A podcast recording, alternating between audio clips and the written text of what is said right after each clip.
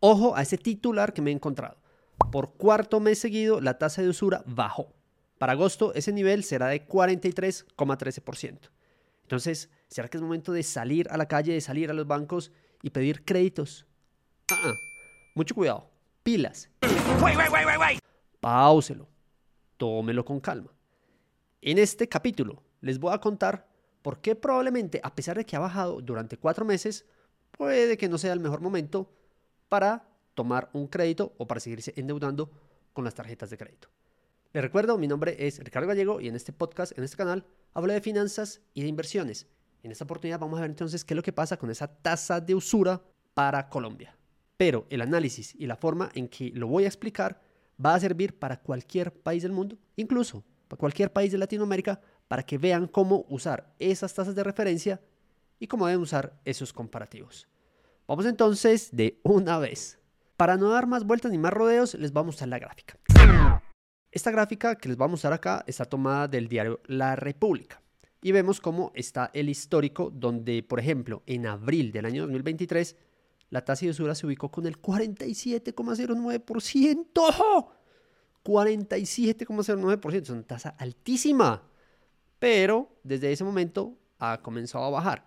Entonces está mayo 45,41, junio 44,64, julio 44,04 y agosto 43,13%. Esa es la tasa que estaría rigiendo para agosto. ¿Qué significa? Y acá es donde podemos ver los dos lados. Obviamente que esté bajando y que tenga una tendencia cada vez menor es bueno. Sin embargo, si lo comparamos con este histórico, ahí es donde no se empieza a ver tan bueno. ¿Por qué? Miremos acá. Esta cifra se compara con este valor de acá, como en enero de 2023, que era del 43,26%. Pero las tasas hace unos años o hace unos meses, vemos por acá, por ejemplo, en agosto del año 2021, dos años atrás, estaba sobre el 25,86%. Quiere decir que en este momento la tasa de agosto de 2023 comparada con la de agosto de 2021, hace dos años, está como 18 puntos porcentuales por encima. Esto es una barbaridad. Esto es muchísimo hablando de tasas de interés. Y acá es donde es importante y donde cualquiera lo puede utilizar para analizarlo. No importa en cuál país de Latinoamérica, desde donde estén viendo o escuchando esta información. Lo único que podemos ver acá es una leve tendencia de recuperación. Y esa tendencia lo que marca es que debería seguir bajando. Como vemos, esto se demoró 1, 2, 3, 4, 5, 6, 7, 8, 9, 10, 11, 12. 12 meses en esta evolución para acá. Probablemente la forma en que se vaya recuperando y vayan bajando las tasas puede ser muy similar a estos meses de acá. Entonces, antes de seis meses no creo que estemos viendo unas tasas por el 30%, podría tomarse un poco más de tiempo. Y antes de 12 meses tampoco estaríamos viendo una tasa del 26, 27%. Igual, esto no es que uno tenga la bola mágica, pues ahí de cómo lo va a sacar, de cómo lo va a tener, es simplemente la evolución. Pero entonces, ¿qué es bueno y qué es lo importante que tengan acá para hacer análisis? Por ejemplo, si por alguna razón ustedes hicieron una compra acá en estos puntos donde las tasas eran del 46, del 47%, con tarjeta de crédito o algún crédito de consumo que tenga una tasa alta, como aquí ya están bajando, pueden empezar a visualizar cómo podrían incluso hacer una compra de cartera.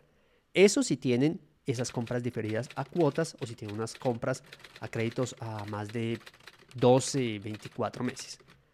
¿Qué van a lograr con esto? Que la tasa de interés con que le compren la cartera, porque generalmente comprar la cartera es un poco más bajito, y si a eso le sumamos que ya han bajado un poco estas tasas, generalmente las tasas de consumo también van a seguir bajando a esta proporción. Entonces, al bajar en esta proporción, podemos entrar a negociar con la entidad bancaria que nos dé un mejor crédito. Y si esa entidad bancaria no nos da una mejor oferta, pues la ventaja cuando existe mucha competencia y cuando existen varias entidades bancarias afuera es salir a averiguar y a consultar con qué tasa me comprarían a mí la cartera y poder obtener un mejor beneficio. Pero que de todas formas sí hay que seguir teniendo mucho cuidado las compras con las tarjetas de crédito. Igual los créditos van a seguir siendo altos, pero las tarjetas de crédito son esas compras de consumo que tienen la tasa más alta, porque ellos tienen, están permitidos de incluso subir si quisieran. Si esta la máxima es 43,13 ahorita en agosto, ellos están permitidos en subir hasta 43,12 si quisieran.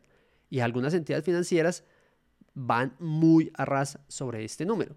Entonces, tengan mucho cuidado con esas compras de tarjeta de crédito que estén haciendo a cuotas. La idea es que una tarjeta de crédito nunca se use para comprar cuotas.